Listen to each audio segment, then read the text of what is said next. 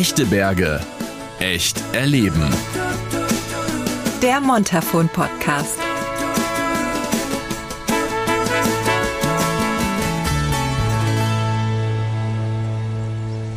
Ein herzliches Willkommen zu Folge 4 von Echte Berge, echt erleben.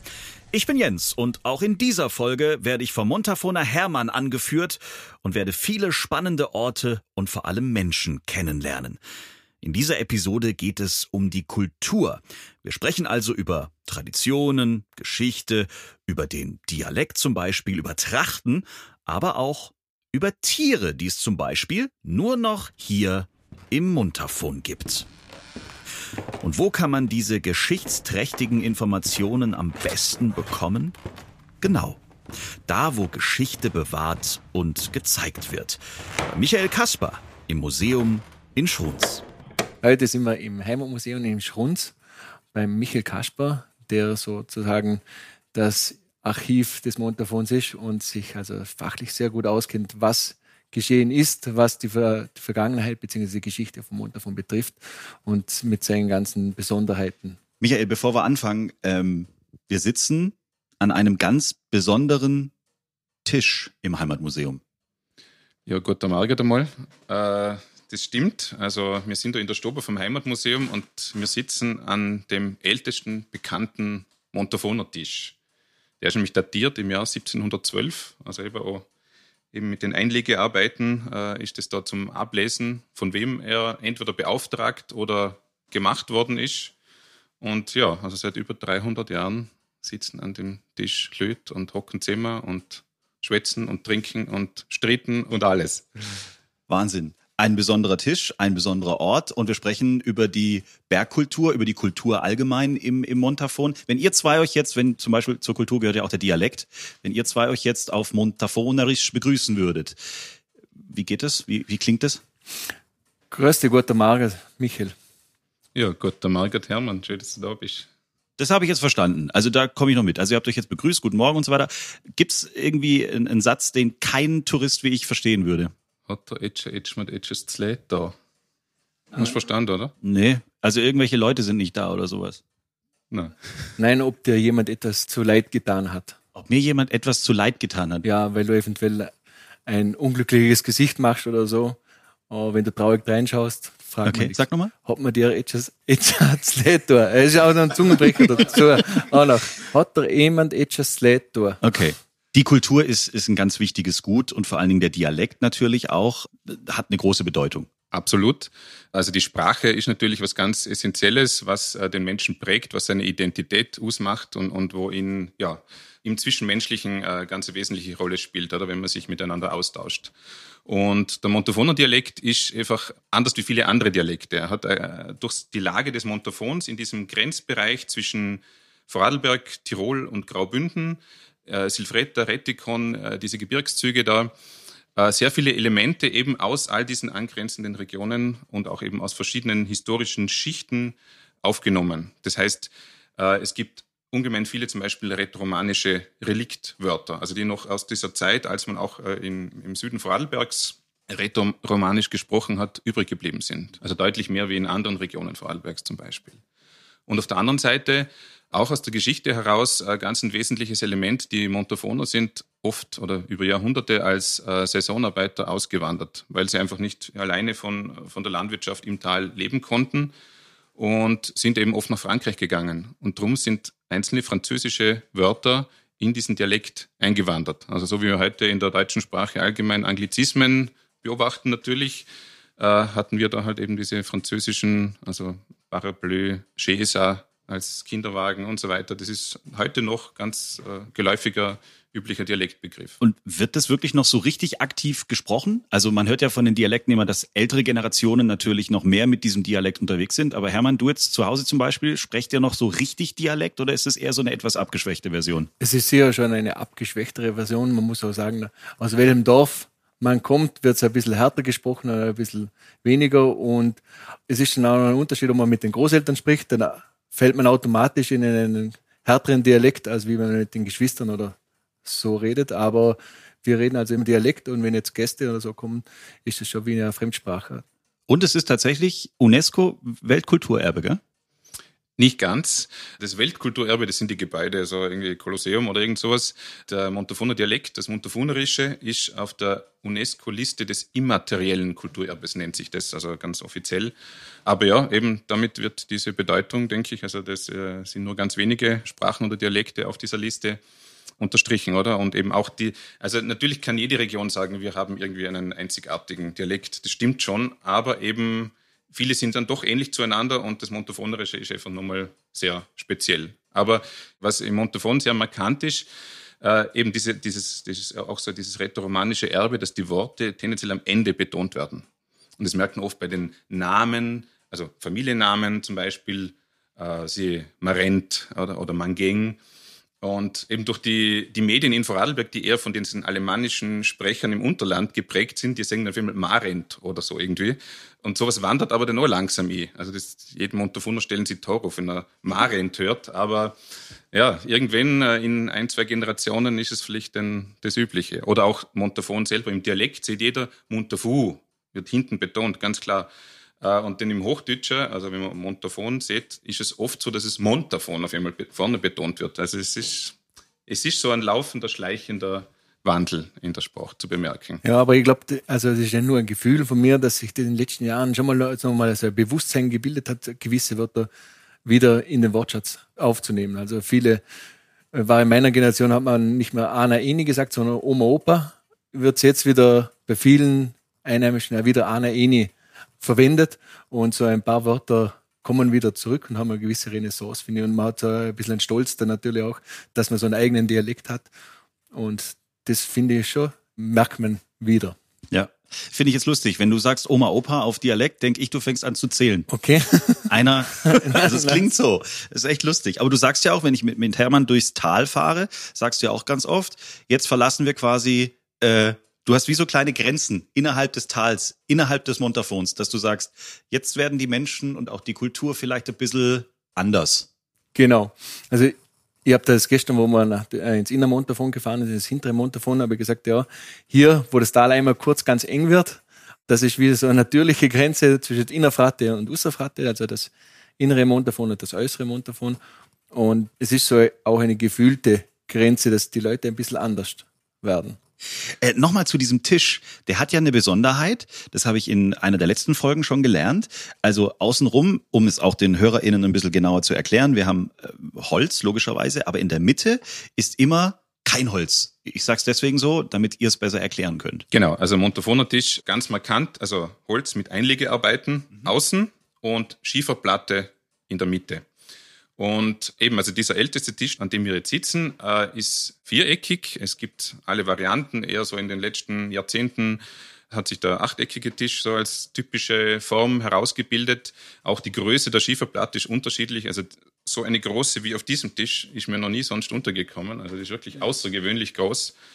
Aber eben, sie verweist auch auf die wichtige Funktion dieser Platte, die wir da vor uns haben, weil äh, auf der also eben, in der Regel, wenn sie nicht so groß ist, dann reicht sie dafür, dass ich zum Beispiel die heiße Pfanne dort abstellen kann äh, beim, beim, Essen. Oder? also der Tisch in der Stube, an dem spielt sich alles ab. Aber eben, das ist nicht die einzige Funktion, sondern man kann da auch sehr gut aufschreiben. Eben wie auf einer Kreidetafel im Grunde. Früher sicher nett, mal beim Kartenspielen da mitzuschreiben oder im Wirtshaus, wie viele Brandweine man schon zu sich genommen hat.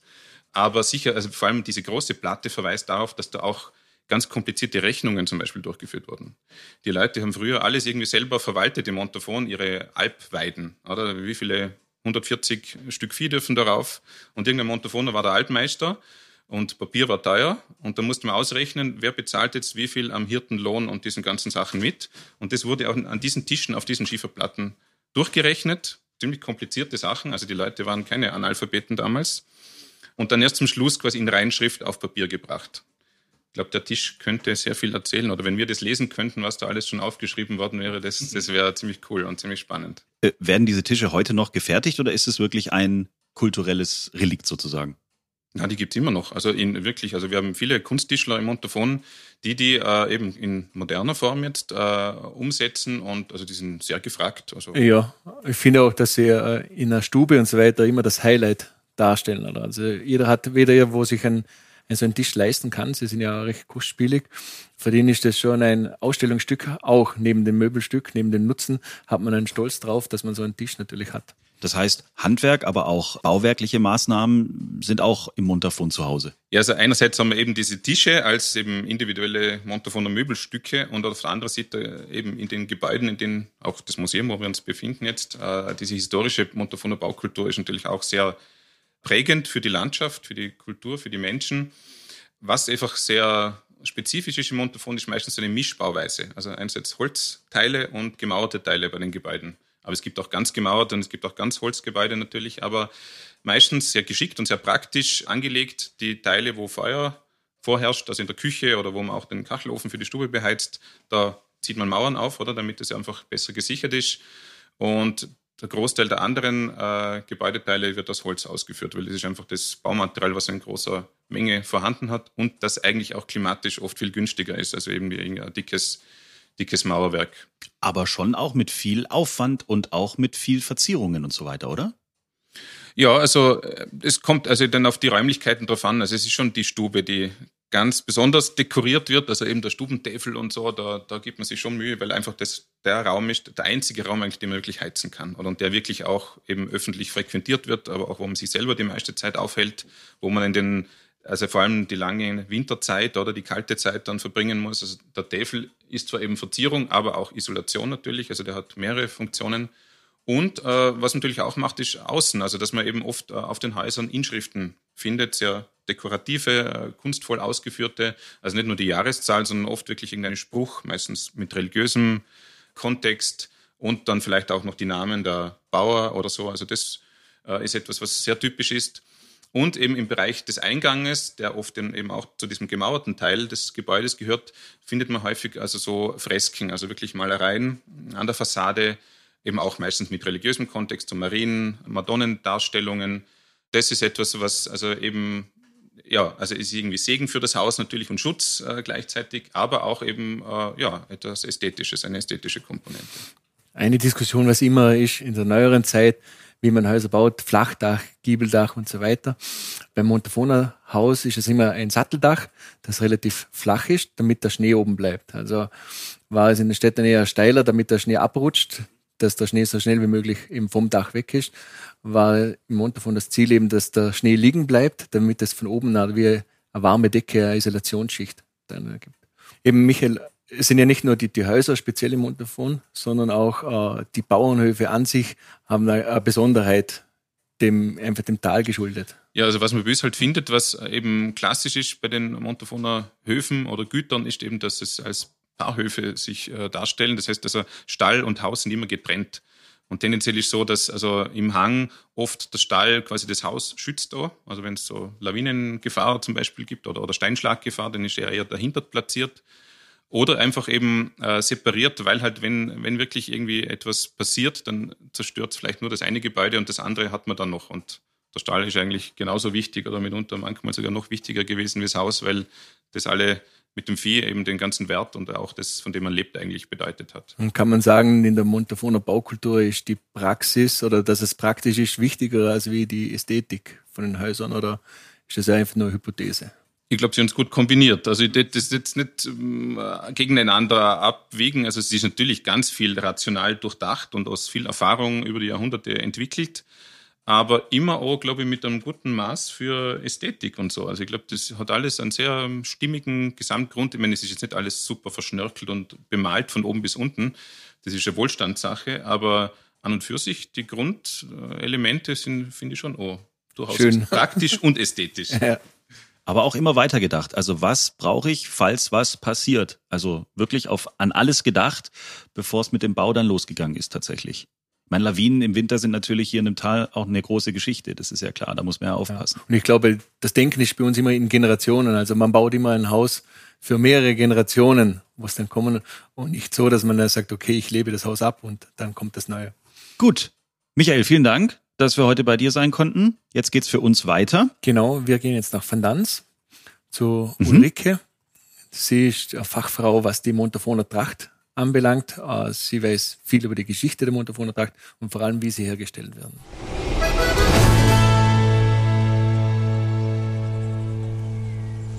Trachten, hm, ja, das kennt man. Aber wenn man ehrlich ist, man kennt sich überhaupt nicht aus. Wann trägt man eine Tracht? Wie trägt man eine Tracht? Und für was steht eigentlich eine Tracht? Ulrike empfängt uns bei sich zu Hause. Wenn sich jemand auskennt, und das werdet ihr jetzt gleich sofort merken, dann sie. Tracht, das kennt man, aber ähm, die Montafoner Tracht ist was Besonderes, gell? Die Montafoner Tracht ist eine der historischen Trachten im Land Vorarlberg. Und wir haben in Vorarlberg die ältesten historischen Trachten, die noch viel getragen werden im ganzen deutschsprachigen Raum. Das heißt, die Montafoner Tracht ist eine dieser Trachten, hat ihren Ursprung im Barock und bei uns kann man die Trachten auch auf vielen Veranstaltungen sehen, an vielen Feiertagen. Das heißt, die Trachten werden getragen, ganz viel getragen. Zu welchen Anlässen? Also bei Veranstaltungen, ja, aber auch bei Familienfesten oder ist es was, was man am Wochenende anzieht? Wann zieht man eine Tracht hier an? Also eine Festtagstracht im Montafon zieht man wirklich nur zu besonderen Anlässen an. Äh, es kann auch sein, dass man heiratet in der Tracht, sind auch wieder viele junge Leute vor allem und viele schaffen sich einfach wieder eine Tracht an, weil eine Tracht ist die billigste Kleidung, die du haben kannst, weil das schaffst du einmal im Leben an. Für die Frauen, vor allem die Frauentracht ist ja ganz eine, eine schöne und besondere Tracht und das ist so eine Art, das macht man sich einmal selber oder mit Hilfe natürlich von Expertinnen wie die Ulrike. Und diese Tracht behält man dann ein, ein, Leben lang und das ist jetzt bei den Männern ist das jetzt nicht so aufwendig als wie bei den Damen. Weil bei den Damen kommt diese berühmte oder diese Stickerei hinzu, die das so aufwendig macht. Wie lange dauert es dann, bis man so eine Tracht fertig hat? Das ist ja dann richtig aufwendig, oder? Man kann also bei einer Tracht nicht sagen, die kaufe ich mir jetzt von der Stange und die ziehe ich jetzt an. Das geht meistens mehrere Jahre. Für die Herstellung einer Stickerei zur Montafoner Tracht benötigt man etwa 500 Arbeitsstunden. Das ist alles handgemacht, mit Seide auf schwarzen Samt gestickt. Dann kommen noch die anderen Einzelteile dazu, wie die Juppe, das ist ein Tragmiederrock. Da braucht es dann schon eine Kleidermacherin dazu, die was versteht davon. Es gibt verschiedene Jacken zu den Trachten. Es gibt verschiedene Kopfbedeckungen. Das ist natürlich eine Kostensache auch, was man sich anschafft. Und darum geht das meist über mehrere Jahre. Viele haben auch Teile geerbt, die man dann wieder anziehen kann. Werden bei den Bestickungen und so, wird da auf äh, Familienwappen oder sowas geachtet? Gibt es da besondere Zeichen? Kann man auf den Trachten kann man ja meistens noch mehr ablesen als jetzt, also ich würde wahrscheinlich nichts erkennen, aber du wahrscheinlich schon. Oder der Hermann vielleicht auch? Es gibt überhaupt keine Zeichen bei uns, sondern äh, die Stickereien, die sind der Natur angelehnt. Das heißt, da gibt's Stiefmütterchen, da gibt's auch Tulpen, da gibt's Edelweiß, da gibt's alle möglichen Blumen, die gestickt werden. Und es gibt natürlich verschiedene Richtlinien bei den Stickereien. Das sind Goldschlaufen oben und die sind zum Beispiel gegengleich. Das heißt, die sind gegenüber bei den Schürzenbändern. Es gibt da schon so verschiedene Sachen. Wenn ich zum Beispiel eine Tracht sehe, dann kann ich dir auch ziemlich gleich sagen, wer das gestickt hat oder ob das selbst gestickt ist wenn man das so viele Jahre sich damit beschäftigt, dann kann man das schon ein bisschen einschätzen. Und ganz interessant sind die Kopfbedeckungen. Die hat schon gesagt, das sind ja, ist ja meistens eine Kostensache, mhm. aber sie sind auch sehr zierend und, und da gibt es ja verschiedenste Formen vom Hut bis zur Pilzmütze oder Kappe, wie man sagt, beziehungsweise die Mädchen haben ja äh, eine Krone oder äh, ja, genau. Ja, genau. Und die werden das ist ja eine Wissenschaft für sich selber, diese herzustellen zum Beispiel. Oder? Also die Montafoner-Tracht, wenn ich so vorwegnehme, ist glaube ich ganz ein, ein komplexes Konstrukt mit vielen, vielen, vielen Einzelteilen, die zusammengefügt werden, bis man dann wirklich das anhat, beziehungsweise dann ist es auch sehr eine prachtvolle Tracht. Das heißt, der Montafoner geht aber auch mit richtig Stolz mit seiner Tracht dann vor die Tür, oder? Man trägt immer eine Tracht wirklich mit Stolz und ich bin schon der Meinung, dass auch eine Tracht jeder Frau und jedem Mann steht und du bist dann immer gut angezogen. Und ich denke mir oft, wenn ich das so anschaue, da laufen die Mädchen schon anders, die gehen anders, die haben schon einen anderen Schritt, wenn sie diese Trachten tragen, weil es doch ein Kleid ist und sonst ist man vielleicht Jeans gewohnt. Und man zieht natürlich auch Blicke auf sich, weil es eine schöne Kleidung ist. Wir haben jetzt sehr viel über die Damen- oder die Frauentracht geredet. Aber bei der Männertracht, ich, mein, ich kenne die Männertracht halt, es ist ein rotes Gilet, ein Zylinderhut und ein blauer Frack, sag ich jetzt mal, und Knickerbocker und Stutzer. Aber was ist so das Spezielle jetzt bei der Montafuna? Also Männertracht. Männertracht war viele Jahre wirklich verloren. Und zwar gab es ja das sogenannte Franzosentum. Die Montafoner sind ja überall hingegangen als Gipser, Krauthobler, Stuckateure, um mehr Geld zu verdienen und haben sich dann ein bisschen geschämt in den Kniebundhosen. Ist das weggekommen. Die haben ganz normale Hosen angezogen, die wollten angezogen sein, wie die Leute in Frankreich, wo sie das Geld verdient haben. Und wenn ich es richtig im Kopf habe, 1906 ist eine Abordnung aus dem Montafon nach Wien gefahren. Da gab es irgendein Fest mit dem österreichischen Kaiser und da hat man diese Männertracht wiederbelebt. Und darum ist es nur sehr einfach, das ist aber überall eigentlich so, die Männertrachten bei uns hier in Vorarlberg, schwarze Kniebundhose, ein Gilet-Lieble in verschiedenen Farben, ein zweireihiger dunkelblauer Sakko oder bei manchen Vereinen in einer anderen Farbe, aber im Montafon immer dunkelblau. Und das Besondere ist aber der Zylinder.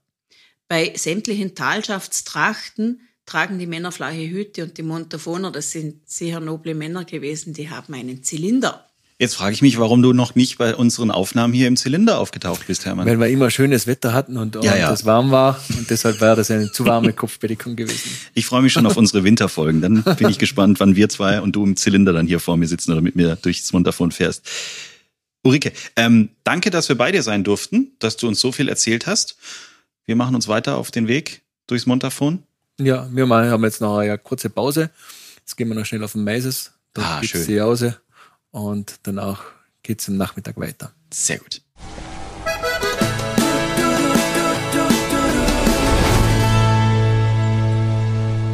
Okay, jetzt sind wir an einem Ort, den kennt man eigentlich schon, wenn man unseren Podcast verfolgt. In der ersten Folge haben wir uns 50 Meter Luftlinie von hier entfernt kennengelernt.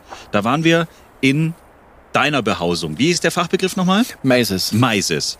Jetzt sind wir aber ein bisschen weiter bergauf gefahren, wirklich nicht weit weg. Hier ist die Maises deiner Eltern. Genau. Kleine private, ich, sa- ich sag's jetzt ganz einfach, dann kannst du mich korrigieren.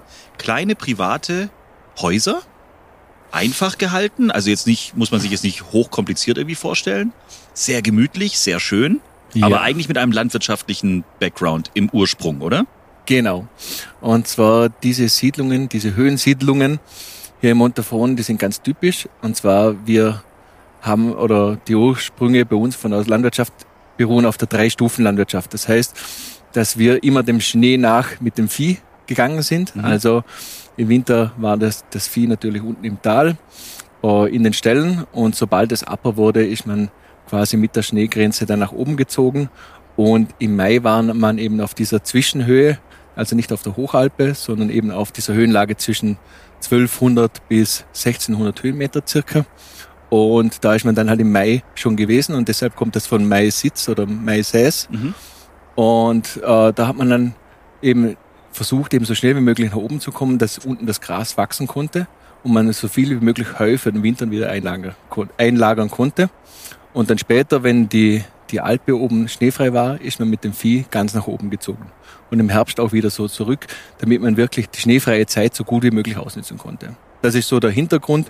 Und damit man nicht jeden Tag ins Tal hinuntergehen musste, hat man eben so einen Unterschlupf bzw. eine kleine Hütte gehabt mit einer Kochstelle. Und eben aus diesem landwirtschaftlichen Ursprung sind dann einfach kleine, ich sage jetzt äh, Familiendomizile geworden. Und äh, die sich großer Beliebtheit natürlich. Heißt, das kommt aus der Landwirtschaft eigentlich heraus, aber heutzutage wird das alles sehr, ich sage es mal schon privat genutzt. Oder gibt es jetzt tatsächlich noch Bauern oder ja Gebiete, wo das wirklich landwirtschaftlich genutzt wird? Also landwirtschaftlich wird das Gebiet schon noch genutzt, Ja. aber nur noch zur Heuerzeugung. Also nicht mehr auf, dass man hier im Mai mit den Kühen Zwischenstation macht, sondern die Kühe gehen einfach im Frühsommer ganz hoch. Aber man nützt diese Magerwiesen, die hier oben sind, zum Heuen und das wird nachher in den Stall gebracht und ist natürlich auch das Futter für den Winter für die Kühe. Das, also diesen äh, landwirtschaftlichen Hintergrund gibt es nach wie vor. Wie viel Zeit verbringst du hier oben? Das ist immer ein bisschen wetterabhängig. Also ich genieße es zum Beispiel bei, Schlechtwetter gehe ich persönlich gern hoch, weil das ist einfach eine ganz eigene Stimmung hier oben, wenn es regnet und äh, der Regen aufs Dach prasselt, das äh, hat man am Land nicht mehr. Das genieße ich sehr, also am Wochenende immer, wenn es regnet, beziehungsweise an Wochenenden geht man auch nur kurzfristig hoch. Und eben, man muss dann auch immer ein bisschen schauen, wie im Wetter, du musst ja das Heu einbringen. Da ist jeder verpflichtet, auf seine Wiese zu achten, dass das immer gemäht wird, dass es nicht zuwuchert und Wald daraus wird. Und deshalb musst du immer einmal, wenn es einmal ein paar Tage durchgehend schön ist, musst du sowieso hier oben sein, um das Heu zu machen. Traumhaft. Bienen wohnen hier. Es ist richtig schön. Da kannst du sehr stolz drauf sein, dass du in der glücklichen Lage bist, jederzeit entscheiden zu können, ich mache mal kurz Urlaub. Ja, ich glaube. Aber so machst du das auch, gell? Ich, ich nehme es so für mich ja. in Anspruch und auch sehr viele anderen, wo äh, die in der glücklichen Lage sind, so ein Meises zu haben. Äh, das ist, das wird auch nur in der Familie weitergegeben. Also das ist nicht so, dass man das frei kaufen kann. Kann man auch, kann jetzt nicht bei Google eingeben, äh, Maises kaufen. Man kann es schon, aber man wird nichts, genau, man wird nichts finden, ja. weil das sind einfach Liebhaberstücke beziehungsweise da hängt sehr viel Emotionalität auch dran. Man verbringt in der Kindheit äh, geht man da sehr gerne mit den Kindern in den Ferien hoch, mhm. weil du kannst hier laufen lassen, du musst auf nichts schauen. Ich sagte, jeder, jedes Kind verbringt äh, längere Zeit hier oben und, und verbindet auch immer eine gewisse Geschichte damit, ob das mit den Großeltern ist oder mit den Eltern. Und deshalb wird man sowas, auch wenn man es weniger benutzt, auch nie hergeben. Ja, da bin ich schon so ein bisschen neidisch. Sowieso ist es jedes Mal kaum greifbar, dass dieser Hermann hier jeden Tag leben darf. Und man selbst, naja, man kommt halt zur Erholung für den Urlaub hierher. Es ist an jeder Ecke wunder, wunderschön. Einen letzten Termin haben wir zwei noch, mitten in der Natur, mit Peter. Einer, der sich um den Erhalt bestimmter Tiere kümmert. So, Hermann, unsere nächste Station ist jetzt äh, in äh, keinem Haus, äh, in keinem Büro, sondern jetzt stehen wir mitten auf einer riesengroßen Wiese. Genau, und wir sind jetzt wieder in St. Gallenkirch im, zum Eingang zu Gagellen und da treffen wir den Peter, der äh, sich der Zucht von den Montafoner Steinschafen und von dem Montafoner Braunvieh verschrieben hat und das mit Herzblut betreibt. Peter, das ist eine ganz besondere Rasse, gell? Ja, genau. Das Montafoner Steinschaf ist ganz eine ursprüngliche Schafrasse aus unserer Talschaft. Die gab es und gibt es fast eigentlich nur bei uns da im Montafon. Früher waren Tausende von Tieren da in den Hochhalten unterwegs und sind nach dem Krieg dann so geschrumpft und dass sie mittlerweile zu einer gefährdeten Nutztierrasse zählen. Wie viele Steinschafe hast du jetzt hier? Also da sind jetzt aktuell elf Stück und 13 weitere sind äh, noch auf der Hochhalm in der Alpe Käferer im Silbertal. Und mein Züchterkollege, der Martin, der hat noch einmal zusätzlich 30 Stück. Was ist das Besondere an diesem Montafoner Steinschaf? Das Besondere am Montafoner Steinschaf ist seine Ursprünglichkeit, das, das robuste, das gesunde Tier. Es ist eher kleinrahmig und einfach die Vielfalt, die das Montafoner Steinschaf aufweist. Von der Farbe her, da gibt es alle Farbschläge von rein weiß, schwarz, braun, gefleckt. Da ist auch alle, alle Farben sind erwünscht und gefragt. Da wird nicht irgendwas reingezüchtet oder rausgezüchtet. Die gibt es behornt und unbehornt genetisch. Also alles ist erwünscht. So wie sie kommen, so sind sie recht. Das haben sich auch ganz toll angefühlt. Also die Wolle ist besonders auch, gell? Ja, und vor allem, du hast ja gesehen, sie sind sehr zutraulich. Peter, was für einen Charakter würdest du denn sagen, haben die Steinschafe? Der Charakter, so wie die Montafoner sind. Eher zurückhaltend, aber trotzdem frech und aufgeschlossen. Und wie der Hermann schon gesagt hat, sie sind sehr zutraulich, speziell zu, zu den Bauern selber, den wir sie natürlich kennen. Kommen fremde Leute, wie ihr gesehen habt, gehen sie zuerst auf die Stanz und beschnuppern einmal, was ja. ist da los. Aber das war jetzt gerade auch wirklich auffällig. Gell? Also wir zwei waren die Fremden, da waren sie echt vorsichtig, aber dann hat es ein paar Sekunden gedauert und wir waren beste Freunde. Ja, so wie es bei uns halt im Tal üblich ist. Es ist echt Wahnsinn. Also die gleichen Charaktereigenschaften zwischen Tier und Mensch. Ist der Montafoner auch so, dass er erstmal so ein bisschen guckt, aber dann geht es relativ schnell? Ich glaube schon und dann sind sie auch sehr herzlich. Und eben, sie sind auch, ich glaube, wie der Steinschaf genügsam, äh, leicht zum Halten und umgänglich. Jetzt ist das Steinschaf aber nicht das einzige Tier, ähm, was euch jeden Tag beschäftigt. Ihr habt noch einiges andere, was auch nicht äh, so häufig auf diesem Planeten vorkommt, gell? Mhm. Das ist das Montafoner Braunvieh, Original Montafoner Braunvieh. Gibt es auch nur noch wenige Tiere, wird aber mittlerweile auch wieder verstärkt gezüchtet und ist auch eine total eigenständige Rasse aus dem Montafon. Wurde dann einmal zur Landesrasse von Vorarlberg gekürt und ja, ist aber auch immer mehr in Vergessenheit geraten und wird aber wieder verstärkt und vermehrt gezüchtet. Wie bist du darauf gekommen, gerade vielleicht so gefährdete Rassen wieder ein bisschen mehr in den Fokus zu nehmen? Oder ist es einfach so entstanden? Na, war immer schon so ein Splay von mir. Landwirtschaft hatten wir immer schon. Ich bin dabei aufgewachsen. Wir hatten immer schon mein Vater die unterschiedlichsten Tierrassen, ob Tiroler Graufi, immer so gefährdete Rassen, wo es nur noch wenige gab. Das war immer so unser Ansinnen, zum die erhalten und unterstützen.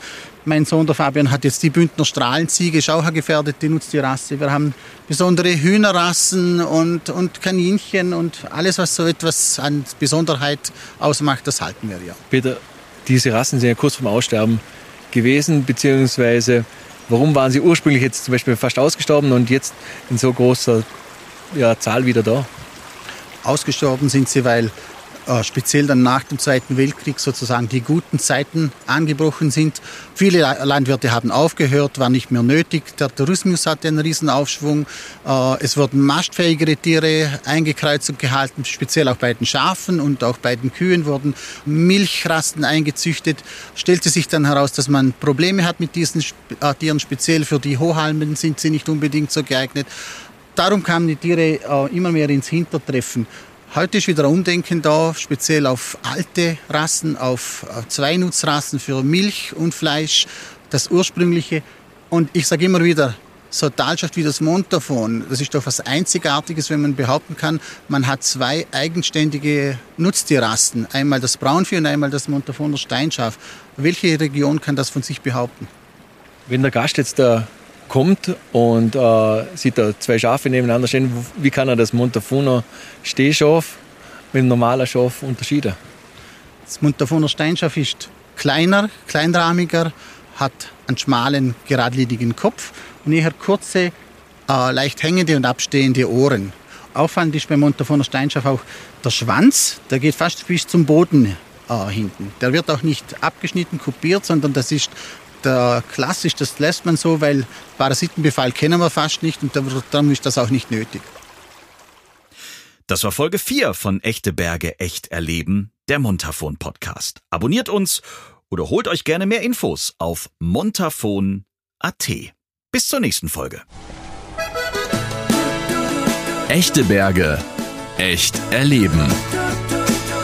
Der Montafon Podcast.